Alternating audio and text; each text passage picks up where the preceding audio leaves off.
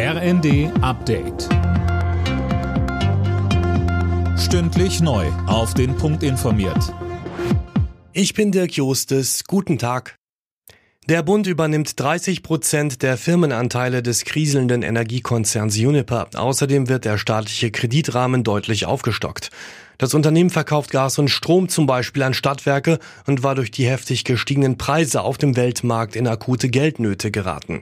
Kanzler Scholz sagte zum Rettungspaket für Uniper. Alle Maßnahmen zusammen werden dazu beitragen, dass das Unternehmen jetzt in der Lage ist, stabil alle notwendigen Investitionsentscheidungen, alle notwendigen Einkaufentscheidungen und auch alle notwendigen Entscheidungen für die Fortführung des Unternehmens zu treffen und stabil in die Zukunft blicken kann. Im Konflikt um Getreideexporte aus der Ukraine gibt es offenbar eine Lösung. Wie die türkische Regierung mitgeteilt hat, wollen Russland und die Ukraine heute ein Abkommen unterzeichnen.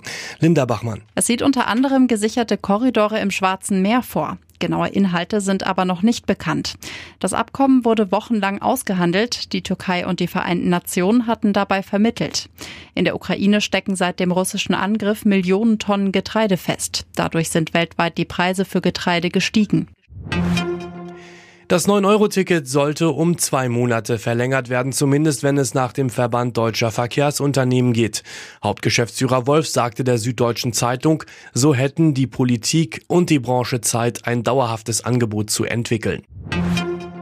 Gesundheitsminister Lauterbach rät Menschen über 60 dazu, nicht auf neue Corona-Impfstoffe zu warten, sondern sich frühzeitig eine Auffrischungsimpfung zu holen. Bei RTL verwies er auf Studienergebnisse, die deutlich zeigen, dass ein zweiter Booster die Sterblichkeit reduziert. Alle Nachrichten auf rnd.de